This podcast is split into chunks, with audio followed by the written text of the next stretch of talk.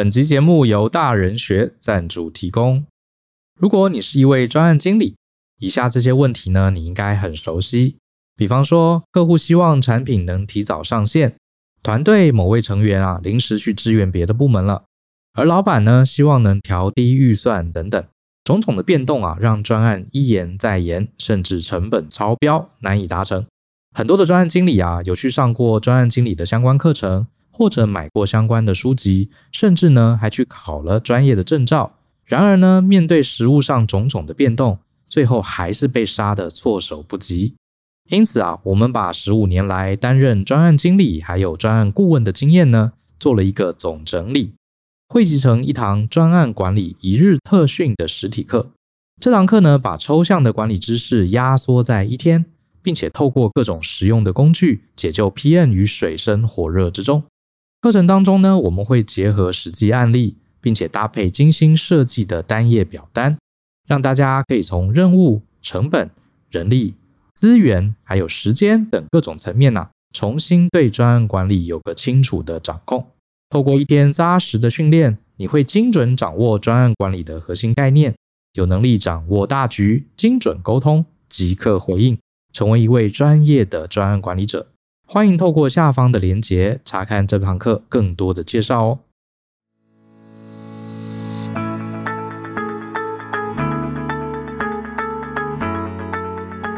欢迎收听大人的 Small Talk，这是大人学的 Podcast 节目，我是 Brian 姚世豪。哎呀，今天等了好久哈，我终于请到我们的好朋友来到我们节目现场。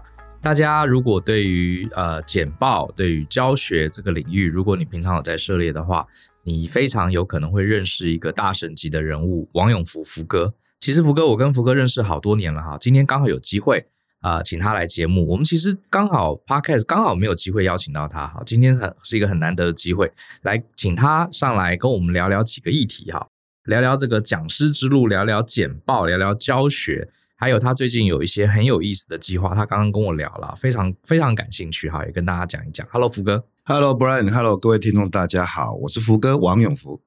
福哥，你这个在这个讲师几年了？哦。十五年了哦，我算算十五年了，应该九九六年、九五年、九六年到现在十几年，十五年应该有十五年了。觉得你这个呃当讲师，然后我一直很好奇，想问你一个问题。这个问题其实我们之前也没聊过，是你怎么成为讲师的这个历程？你讲过很多次啊，嗯，对不对？好，可是我比较好奇，是你当时为什么选择简报？诶，这么说好了，其实我最早不是想自己成为讲师。我最早是像你一样成为老板，对，就是我其实是呃老板，然后我帮讲师，等于说我是 marketing 啊，我是老板。那、嗯、我们整个公司一开始成立的时候是有三个人，嗯，好，所以我是老板加行销，然后讲师是单独有个讲师。那时候我在保险业，然后所以我等于说是把讲师推进去保险业，因为我对保险业生态很熟悉，这样子。问题是，呃，大概做了半年之后，这个讲师就跑走了。所以我们公司就没有讲师的，就只剩下我啊。然后讲师跑走了，那另外一个合伙人他也离开了，所以就只剩下我跟另外一个助理。这是我创业半年之后所遇到的事情。哦，才半年？对，才半年。那所以，所以本来的计划完全赶不上接下来这些变化，这样子。那不行啊！可是我已经请了助理了，然后也办公室了，办公室有住的办公室了，那不可能说这个时候就就就就停下来这样子。而且我已经从过去的工作离开了，这样子。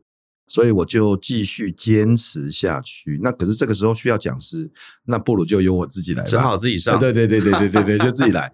所以其实开发了，呃，因为你知道，那一开始要开发很多案子，就像我们一开始，呃，其实什么案子都会想接这样子的哈。啊，我记得刚好第一个正式的案子，它的需求就是简报技巧。OK，哎，然后呃，刚好因为以前我因为做业务做很久嘛，哦，所以。对简报啦，对教学，那时候都还蛮算清楚的。那我可以融合过去的一些经验去设计一个。你知道，有时候从零开始设计一个课程是最难的事情。没错，呃，而且这个所谓的从零开始，一定不能只是看两本书啊，或是说看了什么资料这样子，一定要有你过去的经验这样子。对。那所以，因为刚刚你看业务很常做简报啊、提案啊。然后以前就说过，真的算是制式的训练这样子，所以我就呃，我第一个课程正式的一整天的课程就是简报技巧，嗯，然后呃也是跟一个上柜公司上课，那是上完课啊、呃，其实大家反应还不错啦。不过我说实话是一直一直改改改改到上课的时候还在改这样子，下课的时候也在改，因为第一次的课程这样，我印象很深刻。所以呃，那就变成是我一个主轴的课程这样子。第二个课程也是接到简报技巧，嗯，那所以后来就一直呃，我的个性会变成这样子，就是我一直想办法把它深入啊、专注把它做好这样。确实啊，这个大部分刚进入讲师圈的人都会发现，为了要养家活口，嗯嗯，就会去观察市场上需要教什么。所以有些老师他就什么都能教啊，简报也教，人际关系也教，专案管理、噼里啪什么都教。那呃，可是你多年来，我觉得你跟很多讲师，甚至一些讲师前辈最大的不同，就是你永远就很 focus 在一项东西。对啊，对啊，对啊，可能就是我个性吧。我觉得像 Brian，我们认识那么久，你会发现我大概就是那种专注在一两件事情，嗯、然后就我我也不会那么那么应该说，我对其他的东西也没有那么多的了解或是兴趣。我我想要把一件事情做到很好，就像我喝咖啡，我就只喝 espresso，嗯，然后而且是喝那种很 single 的。呃，Triple Espresso 那种没有加任何的东西的那种东西，我我觉得我觉得个性就像这样，就是就像 Espresso 这样，它很单纯，它很浓烈，它很压缩。我我光是深入到单一的事情，就已经可以看到很多世界，很多层次。嗯嗯嗯嗯嗯，所以我觉得真的有点像是我的本性啊，本性。但是也因为这样子，其实一开始是很辛苦的，欸，要这样子弄。你刚才讲说很多新老师为什么需要接很多案子？对。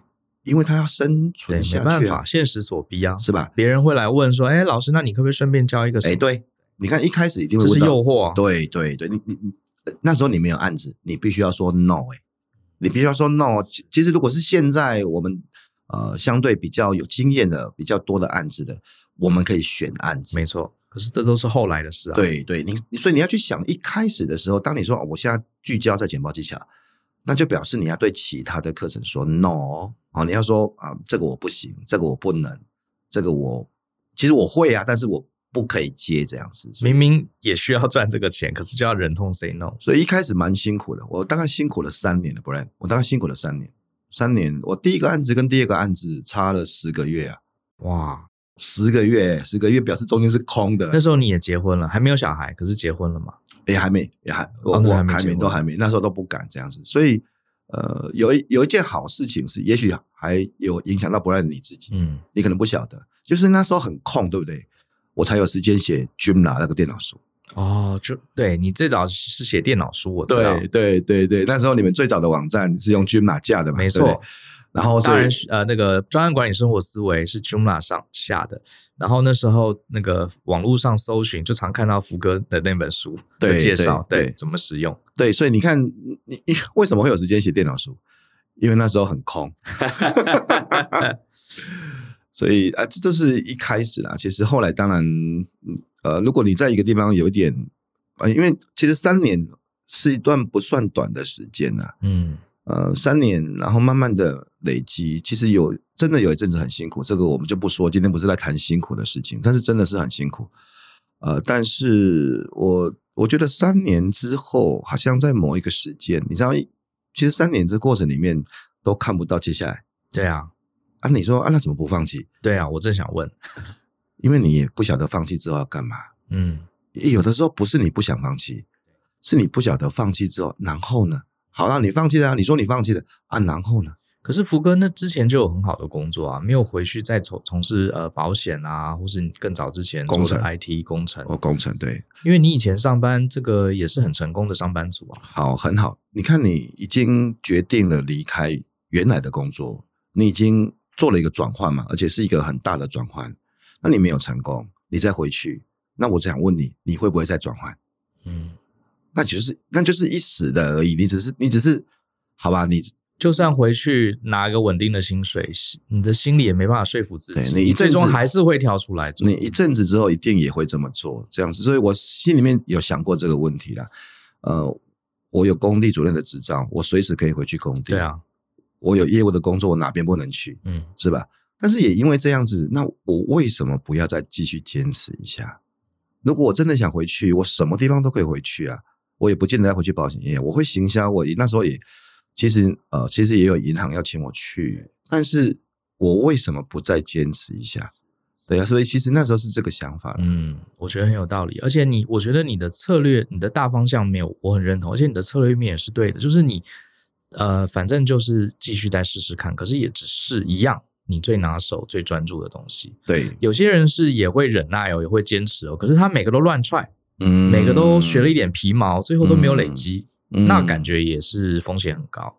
我我我发现，你看，不然我们身边这些好朋友啦，是讲师的好朋友，嗯。一开始一定会在聚焦在某一件事情，真的真的是这样。譬如说，我们想到大人学，好，我们就以这个节目来讲，一开始就想到专案管理。嗯，对对，因为一你要有个主轴，让人家一想到你的时候就想到一个记忆点，一个很深的记忆点，或者换个说法，让人家一想到那个记忆点的时候就想到你的名字。是啊、哦，那我觉得在大概我花了几年的时间吧，我将大概呃。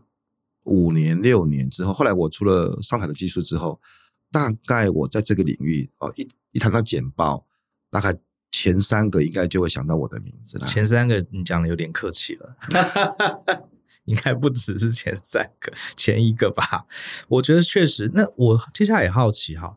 福哥，你自己很会做简报，可是我觉得要教会别人做简报，那完全是另外一回事。嗯嗯嗯，所以我想听你谈谈，就是你后来也 focus 在教学，这是等于是从简报呃延伸到教学。因为我认为很会自己很会写文章，跟教会别人写文章，很会自己做简报，跟教会别人做简报完全是不一样的。嗯，你可不可以谈谈你对教学这件事情的看法？很好，我我觉得就像我们有个能力，然后要教会别人。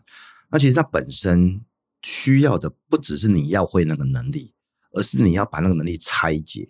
拆解完之后呢，还要设计一些不同的学习的策略，或者是教学的 deliver 的方式这样子。所以，呃，你你简报这件事情只是教学的基础，它就是一个传达的方法。可是你自己是超人，不见得别人他就是简报超人了，不会不会是这样子的。所以，呃，我在大概。呃，工作了大概五六年之后，因为有些客户觉得说，哎，我我上简报课上的非常好，嗯、那他们也在思考说，哎，这个课到底是什么设是怎么设计的？那我们如果有其他的课程，能不能照这样的方式设计？对，所以我其实就在那个时候开始拆解自己的，因为你知道教学，我当初学教学，当然也有系统化训练的。可是我在设计课程的时候，是把这些一切都融合起来，然后，然后，然后先可以教课嘛，哈，对。可是，在开始要教别人怎么教课的时候，我就需要回过头开始拆解我每个动作。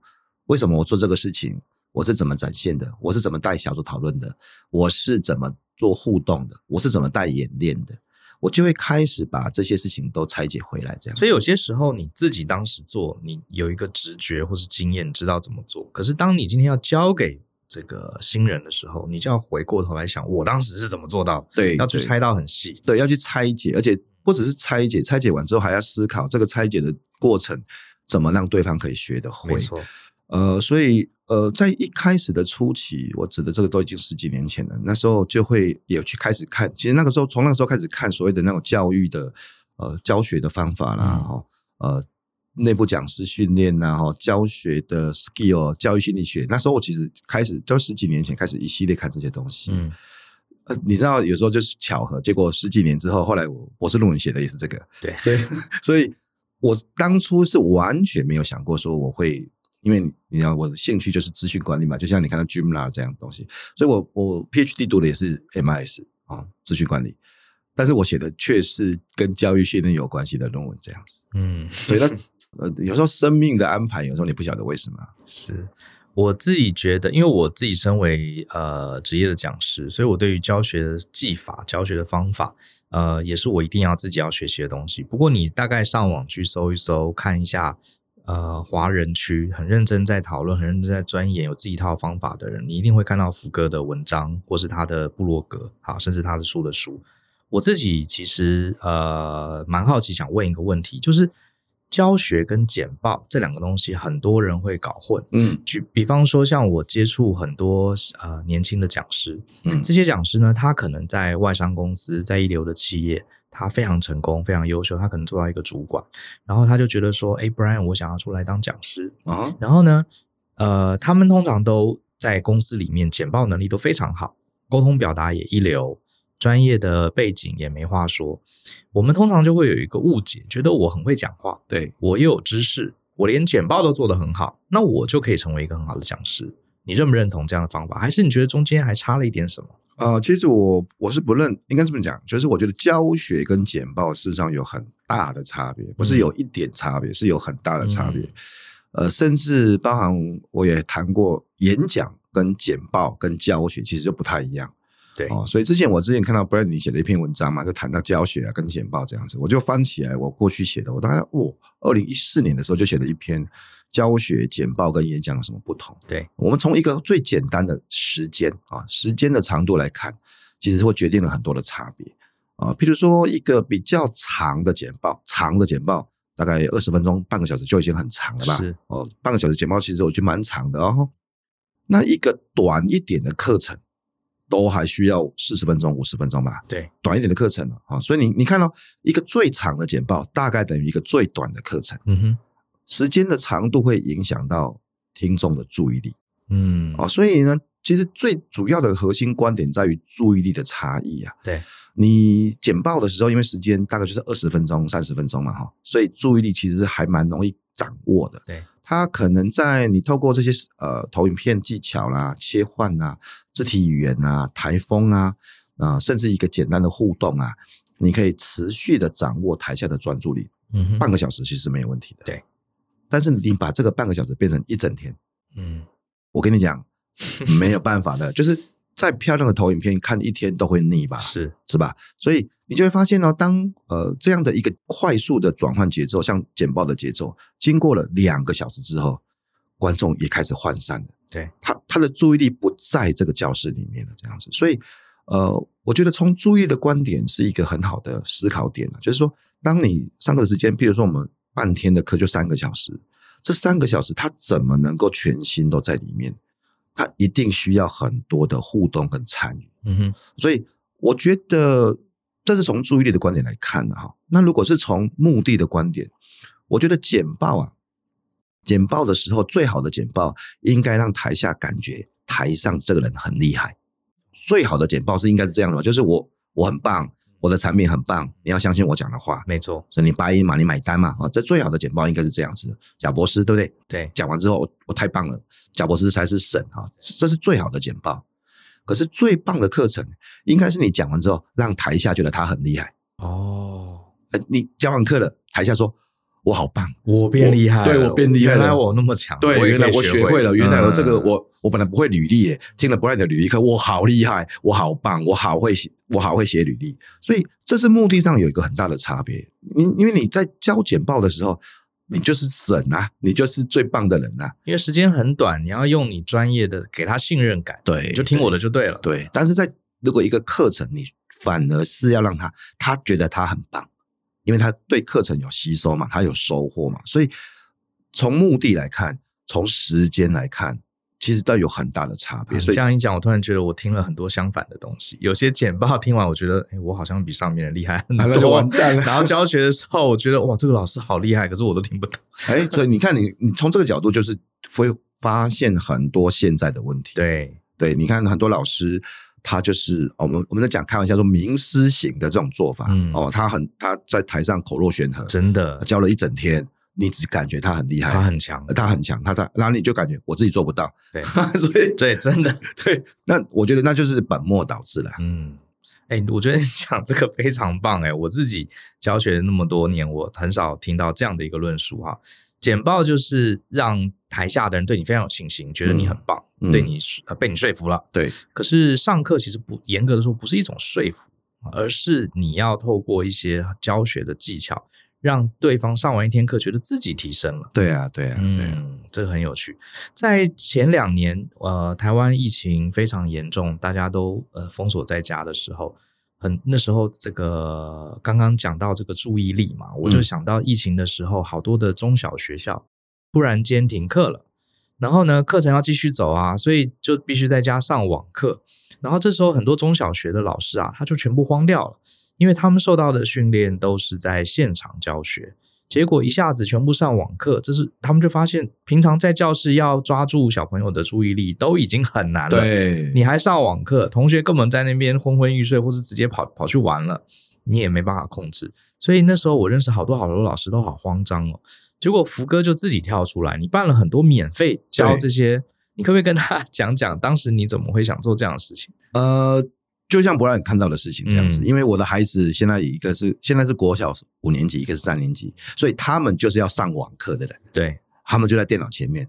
我第一线看到老师多慌张啊！我我就在我家看到第一线老师多么没办法搞定这个事情。是，嗯，然后很多老师开始在摸索，因为线上其实是一个新的环境了哈。对，线上教学的方法是一个新的过程，这样子。对。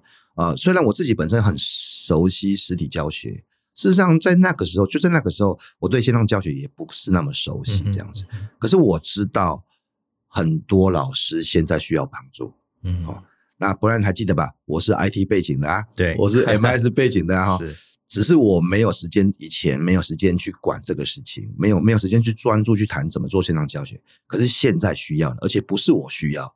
是我孩子的老师需要，是我发现很多不同孩子的老师他们需要，对，所以我觉得在最短的时间，其实我大概花我我记得我隔我那是五月十八，二零二一年的五月十八开始全国大停课，对，五月十九我就办了第一个呃线上的小型的测试 Pi Run 哦，我就大概找了大概十几个人这样子，我想要测试一下我心里面的想法，就是我怎么透过。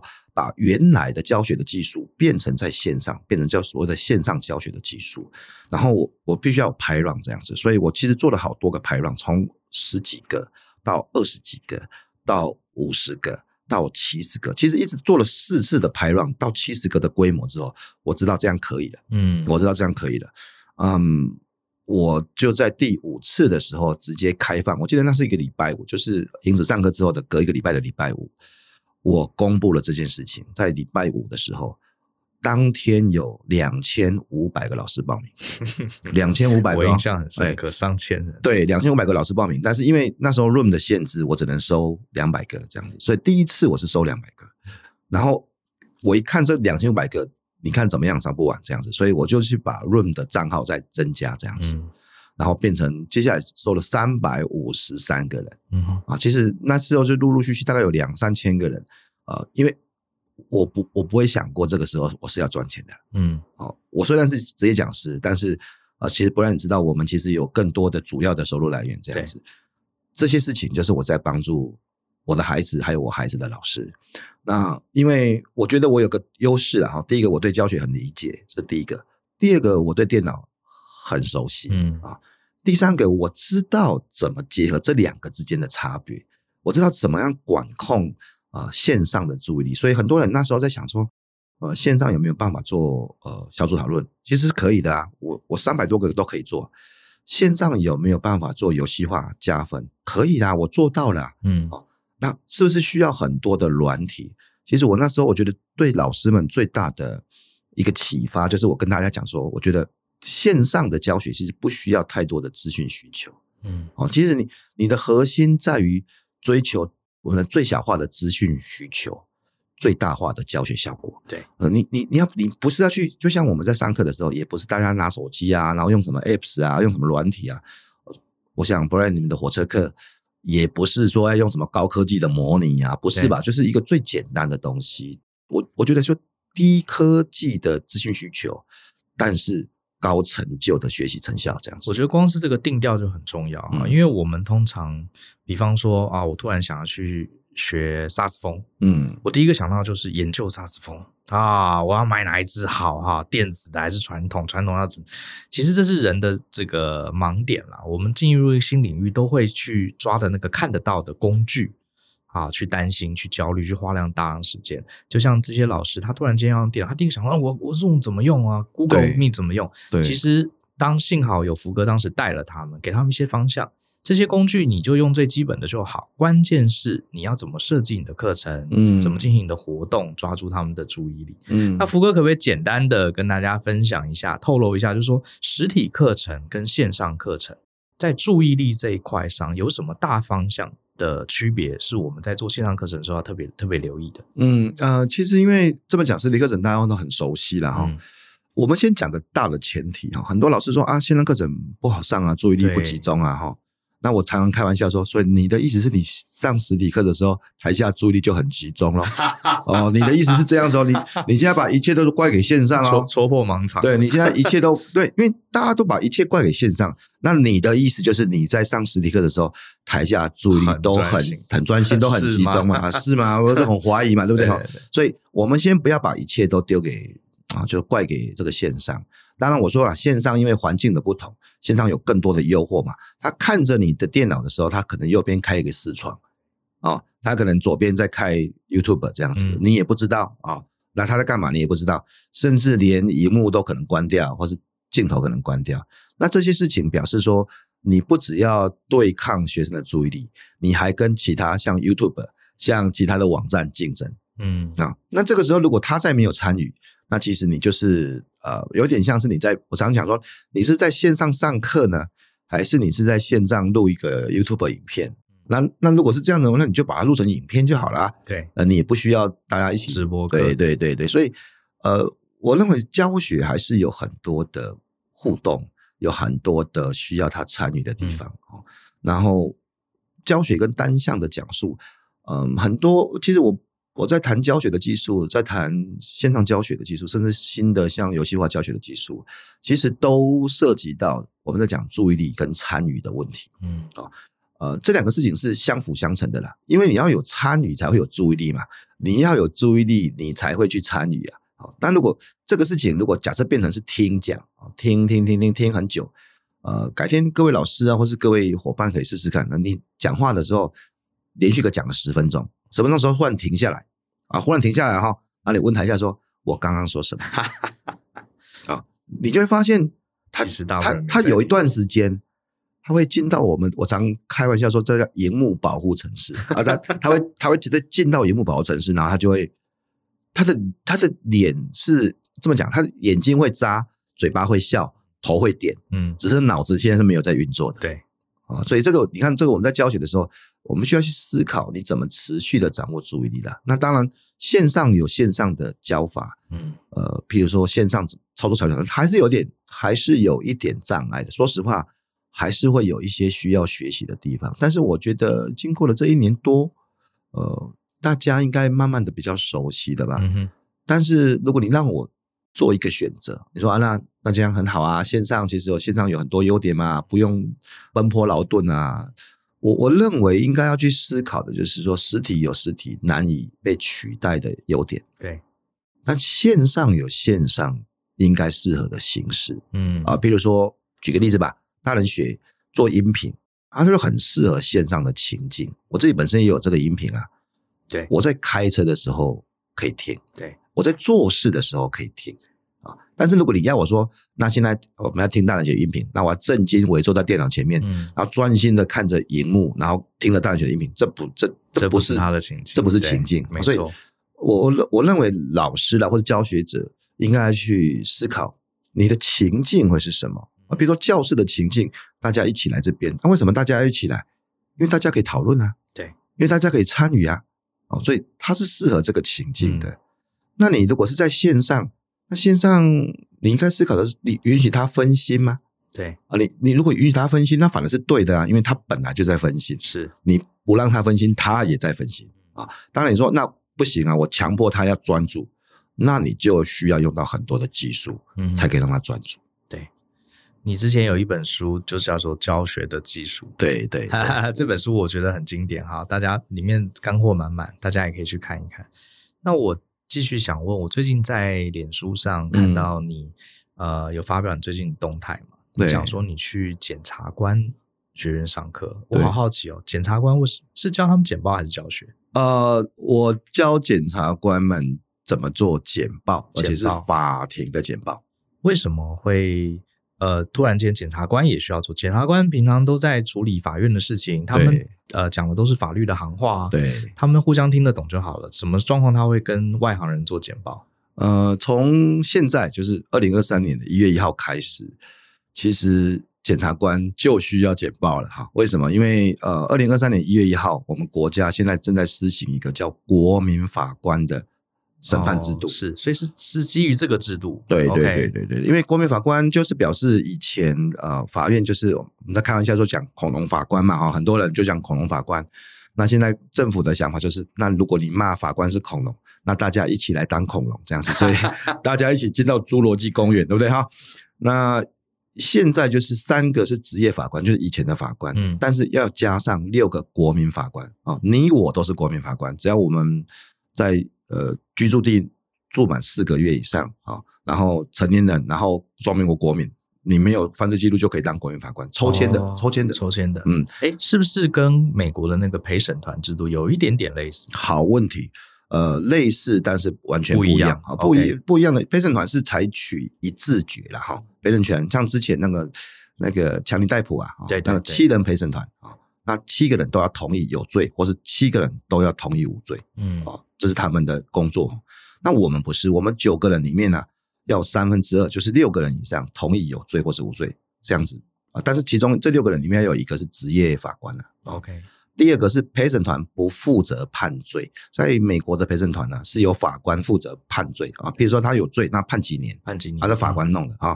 但是我们不是，我们是连判罪也要国民法官一起参与这样子。哦，所以因为现在国民法官所所适合的呃呃，这个这么讲，就刑事刑事的这个罪罪行啊，一般都是人命伤亡案，或是十年以上的这种罪行，就是比较重的罪。对，那。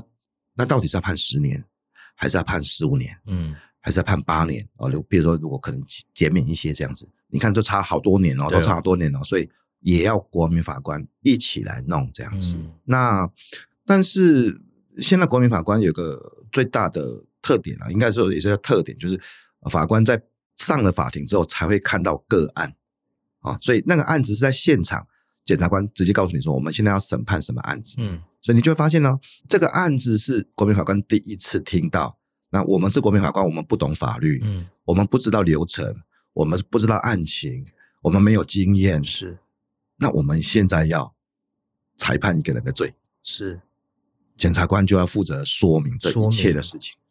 好，我跟大家很快的这个呃，快速补补一下资讯哈，呃。我自己也不是法律专家，不过什么是检察官？哈，他跟法官其实有点是站在两边了。嗯，比如说今天有一个人他犯了一些刑法伤害相关的罪，那这个是被告他不用去告他，因为他是违已经违背了这个整个法律了嘛，所以国家会派出检察官追诉罪行，追诉这个犯罪者。哈，即使被告没有告他，因为他犯的罪已经是影响到整个国家。嗯，所以检察官他就要准备很多很多的资料去。试图去定这个犯罪者的罪，然后另外一面就是律师，这个被告自己可以请律师，他有权利可以请律师，是是。那所以一个法庭的三个主要角色就是法官，然后检察官跟律师，律师律师。对，那律师就是保护这个被告者的权利的权利。嗯，那这个检察官他为了要定这个人的罪，他就会要准备很多很多资料。可是如果这些资料讲了半天都是法律术语。这个来参加的国民法官根本听不懂这个人到底哪里有罪，嗯，那最后很可能这个坏人就，呃，大家会想说啊，算了，人人家看起来，呃，长得也蛮老实的，就不要定他的罪了，嗯，那这样反而会造成很大的问题，因为这也是我们国家对于，呃，其实被告也有权利吧，啊，所以被告也有权利，就是我们国家有个大的原则了，审判的原则有个大很大很大原则就是。罪疑为轻啊，那个对这个罪行有怀疑的时候，你应该判他比较轻的罪，或是无罪。对，所以检察官就要收集所有的证据，而且现在的问题是有很多的重罪啊，譬如说假设是人命伤亡的案子，嗯，这个被害人已经不在这个世界上了哦，所以能够替他讲话的就只有检察官，官了。对，所以你你也可以某个部分我们比较容易。理解了哈，就是你也可以把检察官想成就是被告方的，而且被害者这个这个部分的代表者，我们叫国家公益的代表人这样子。对，然后可是被告有权利嘛，所以被告的权利是由律师来主张这样子。嗯、那检察官跟律师可能他们意见不太一样，他们看法不太一样，他们对事情的认知不太一样。那到底谁说了算？证据说了算，但证据谁裁判？就是法官还有国民法官来裁判。嗯，这是一个法庭。在二零二三年一月一号之后的新的制度，这样子。哇，所以现在检察官压力就很大了，他必须要能讲出很直白的话，让这些非专业的国民法官也能理解，否则的话，他们呃做的一切努力可能就白费了。就就我开玩笑，因为因为我们是呃不是法律的节目嘛哈，我们我们比较呃轻松的谈，就是你看我们有时候训练业务员做简报，嗯啊。那业务员呢？他这个或者工程师做简报，他简报做的不清楚，了不起是客户不买单嘛？客户不买产品嘛？那检察官简报说的不清楚，那可代表的就是坏人会逃掉刑罚哦，因为国民法官不买单，对，所以坏人就不会被定罪这样子。所以这个事情已经上升到不是什么买不买单的问题了，是已经上升到正义跟那个、嗯、呃那个罪行追溯法律正义的问题这样。是，嗯，那你是怎么？当然啦，你。花了很多心力去训练这些检察官做简报，不可能在节目里面都跟大家分享。可是你大致上方向你是怎么去协助他们的？呃，其实他们的工作因为很特别，跟商业简报当然完全不一样，对不对？对。不过这是一个好问题，不然我们去思考哈，你看你你，我们就把它当成是一个客户，一个有一个新的客户，他的工作有全新的需求，那你要设计一个课程，那怎么设计？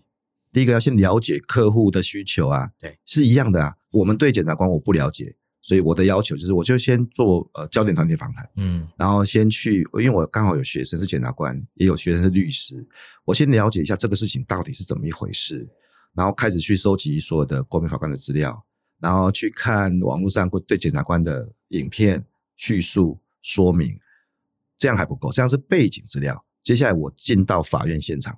我要求我，我就真的要亲身到现场去，去看看国民法官审判的现场。我我待了三天，然后之后再回来，把我这一切收集的资料，再结合我呃所有手边的书面的文件啊、法律的条文，呃司法院的一些相关的资料这样子。那加上我过去上课的一些想法，以及对于我常常这么讲，我们虽然是法律素人，可是我应该算是简报的职人吧？哈，就是职人对。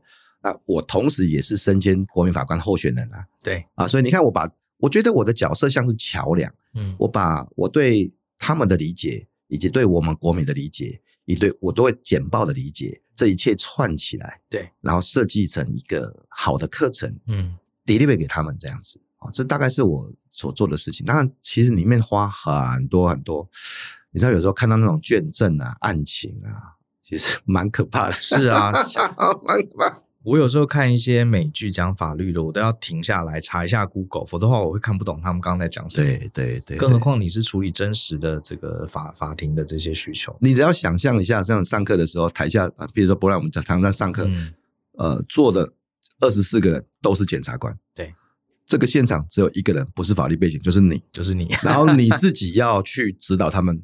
怎么样去做法庭简报？你看这个挑战有有对啊，有多高啊？有多高？那是还好啦，我我我 survive 这个挑战，因为去年年底已经做了第一次的四个梯次的训练哦，然后四个梯次对，然后呃，今年五月份的时候，我跟法务部长啊，在法务部开了一个联合记者会啊啊，其实法务部呃，他们他们的手边的资料是从来没有一个教育教育训练课程像这样子有这么好的。回馈这么好的收获，事实上就在十二月，在二零二二年的十二月，又三个梯次的检察官这样子，那所以呃，他们的反应应该说，从他们上完课之后的感受是，他们从来没有上过这么硬的课程，然后这么有收获的课程。嗯、不过这就是我们平常做些教育训练的要求啊，我只是把它转化一下。是，我听你这样说，我们才发现，其实真的哈，不管是法务部那边也好，福哥这边也好，有很多人真的是。默默努力在推动这方面的进步。当然，我们大家在这个我们这一，我们都其实都吃瓜群众哈，在脸书上，哎呀，拿个恐龙法案骂两句，骂两句啊，台湾司法不行啊，然后我们就拍拍屁股走了，就继续看演艺新闻。可是其实，呃，打嘴炮没有用啊，啊，你要让一个我们呃这个生存的环境更好，就是要有人出来卷起袖子做些事情。你看这个法务部，他很认真的排那么多课程哈，我们就让我们的检察官重新受受新的培训，然后也幸好能找到福哥这样的人，因为这个不是一般标准的简报沟通课程可以达成，完全不是，完全不是，完全是要克制的啊！你看他还花了那么多时间，亲自去法庭，亲自去这个访谈律师跟这个检察官，亲自从自己的可能会成为国民法官的角度啊，去设计这样的一个课程。哇，这真的是不简单！我这边接下来我也想话锋一转啊，来谈谈这个自媒体这件事。嗯哼，因为我认识很多讲师朋友，其实。我之前有一集也在介绍讲师这个行业，对，讲师有非常多种哈，呃，我认为福哥这一种是比较特别的，因为跟他类似的讲师我觉得不多。为什么我会这样讲？因为大部分的讲师啊，他可能如果是企业走企业端的哈，他大部分是跟着所谓的管顾公司对接案子哈，管顾公司比如说他在某个大企业哦，需要人来讲沟通，就会去找这个老师，然后老师就开始哦，一年上个五梯十梯，然后就去执行。这这样的老师，通常他手上就几个固定的课，啊，他就固定讲这几个东西。嗯、那为什么我说福哥比较不一样？他比较像是自己的呃自己一家公司，然后会主动的产制各式各样的内容，不是说啊一个固定课他就去讲，他会产制很多内容。而且他自己也是一个网红，他在这个自己会啊、呃、会发这个电子报，跟大家分享他的一些学习的心得。然后呢，他自己有网站，接下来你还会有一个自己的线上课程平台，是对。然后你还呃持续的出书，还有 podcast，还有 podcast，对对对。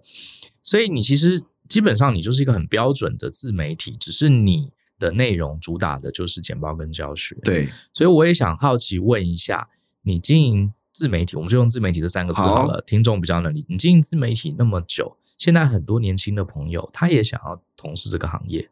你这样子陆续这样经营也好多年了，嗯，你是怎么怎么样把这个个人的品牌这样撑起来的？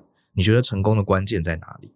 呃，我觉得其实成功应该有三个核心呐、啊。第一个就是你要有一个核心专业，嗯，你这个还是重要。对你，你你如果没有一个专业，只是顺。顺水啊，顺大流，从众，什么红就去讲那个。我觉得那个是我常常讲，但是没有灵魂啊。你要找到一个有灵魂的专业，有灵魂的课程。嗯、那这个灵魂指的就是你在这个专业啊，大概百分之九十五以上的问题你都可以回答。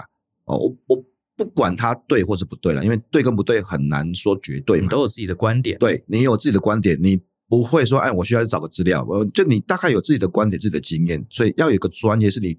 大概百分之九十五，这个应该是一个很算是一个很及格的标准，这样子，呃，所以第一个是专业嘛，哈。第二个核心是我要觉得你要有一个核心一些核心的能力，哈，嗯，比如说我为什么可以做这些事情？因为因为我对电脑很熟啊，嗯，所以每一件事情我都可以自己先动手做，对，啊，比如说我想要做电子报，那我我对电脑的理解，我就可以很快的评估一下市面上有哪些的的的东西，我可以很快做出一些选择。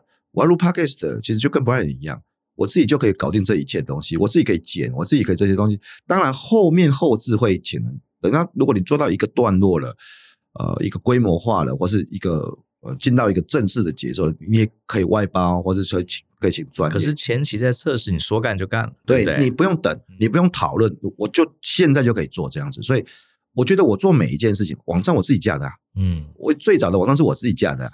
所以你看，你现在谈这每一切的事情的第一个 step one，都是一定是我自己跳下去做，做到一个规模化。哎，我觉得这可以这样子。甚至像你说线上课程，那个线上课程，二零二零年那时候第一个线上课程得到很不错的反应嘛，哈，那时候记录很好。分镜是我自己画的，哦，我自己画分分镜是我自己画的，整个现场的啊，三机三镜啊，那种那种所有的创意都是我自己全部，我自己手边有原稿这样子，所以导演是按照我规划的。现场，然后就把它拍出来这样子啊，所以我的意思是，你要有一些核心的能力这样子哈。呃，很多人就觉得，哎，学那么多干嘛？学那么多就是到最后面的时候，你你想要做的，像我们讲 prototype 的时候，就可以马上把它做出来这样子，因为不见得每个 prototype 都会成功啊，对，是吧？所以，但是我可以做低成本尝试，我可以确定它市场可行性这样子。最后一个，我认为是要有行销的想法，你一定要有一个 marketing 的 sense 这样子。呃，我遇到很多的呃老师啦，或是职人啊，或是专业者哈，他们可能很认真，他们可能很投入，他们可能很棒，但是他们认为别人有义务理解他们。哦，可没有啊，其实没有任何人有义义务理解你呀。哦，所以我我认为，呃，心里面要存着对行销、对销售的想法，然后你要把自己推上这个市场，这样子。对对，对我我觉得这个是一个呃，在你能力之外非常重要的能力，所以有要有核心专业，然后你要核心能力，然后你要有行销的思维，这是我认为三个很重要的能力。我觉得这样子转念一看，我周围有一些年轻朋友想要做这个自媒体，然后做了，或是做最近很多人说要做 podcast，然后就来问我一些诀窍，然后我当然把 podcast 我所知道的告诉他们.可是他们很多就录了不到十集就结束了。嗯，想想。照你这个三分法，确实、欸，要不就是他讲的东西没有一个核心的专业。对，像我觉得很多人做 podcast，他我说你要做什么，他说要找一些人来访谈。嗯哼，访谈没有不好，我们现在也在访谈。可是为什么人家要听你去访别人？对不对？是是你，你都找一些别人来，那我们去这些呃你的来宾的。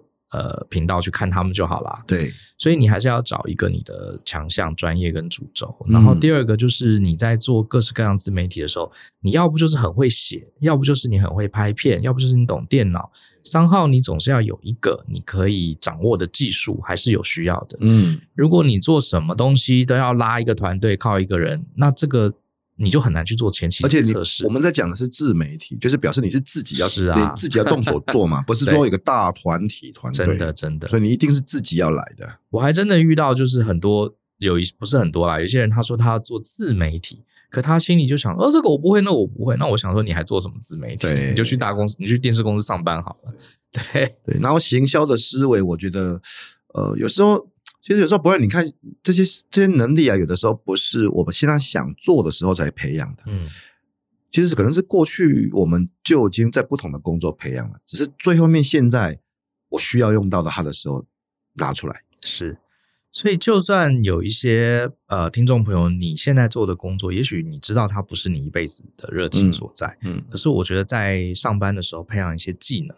嗯，好，就是可以把事情做出来的这样的一个硬技巧，我觉得对你未来都是有帮助。对，我觉得蛮重要。好，那最后呢，我也想请这个福哥，我最近正在看福哥写的新书哈，呃，应该说是看第二遍，因为第一遍的时候他请我这个试读，我已经看很快速的看过一遍。这本书叫做《游戏化教学的技术》，之前你已经出过了教学的技术。这一本特别 focus 在游戏化，可不可以跟大家介绍一下游戏化对你教学带来什么样的帮助？嗯，其实我要很非常谢谢 Brian，Brian 其实不止看了两遍，甚至第零遍的时候，很多原始的内容也是 Brian 有参与其中贡献。嗯、呃，因为其实我自己本身在教学的过程，我们谈到掌握注意力嘛，其实游戏化哦，就是定义一下，就是把游戏的元素。定义在用在非游戏的现场啊，教学并不是玩游戏，我们其实都不是在教学的时候玩游戏，没错，而是用一些像我点数啦、积分啊、排行榜啊，还有一些关键的机制在整个课程里面，让整个虽然在学东西，但是也感觉像在玩游戏的氛围。请记得不是玩游戏，嗯、所以呃，很多的学生会因为为了争取积分而举手、而投入、而讨论。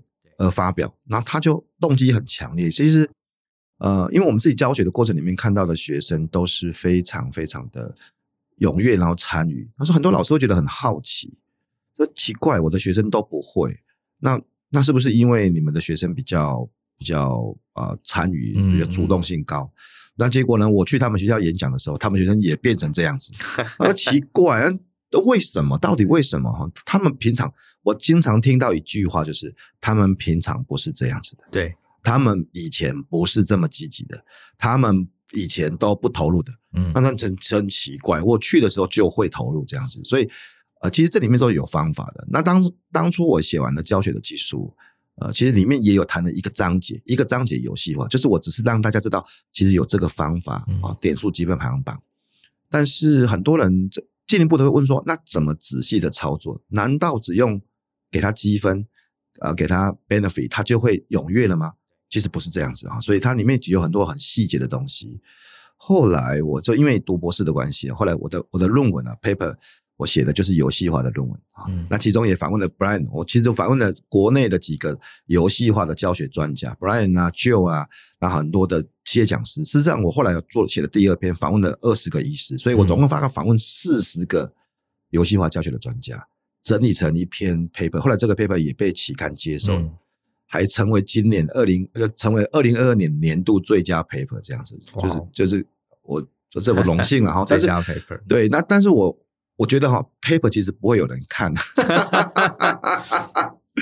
论文也不会有人看，所以我再回头把我的经验加上 paper 研究的成果，加上老师们共同的这观点，加上实物的十几个老师的教学个案，我把它整合成这本书，嗯，它就变成了有结合了实物经验、学术理论，然后现场教学，还有学生观点。不同地方的一个书，这样子。嗯，我看了你这本书啊，我觉得未来在台湾研究这个领域的人，最后那个 reference 一定都会 reference 到这本书，因为这里面真的太呃太就是我们这个领域讲教学，甚至游戏化教学，你大概呃能想到的一些疑问或是一些很复杂的机制，这本书里面都有带过，而且重点它是呃。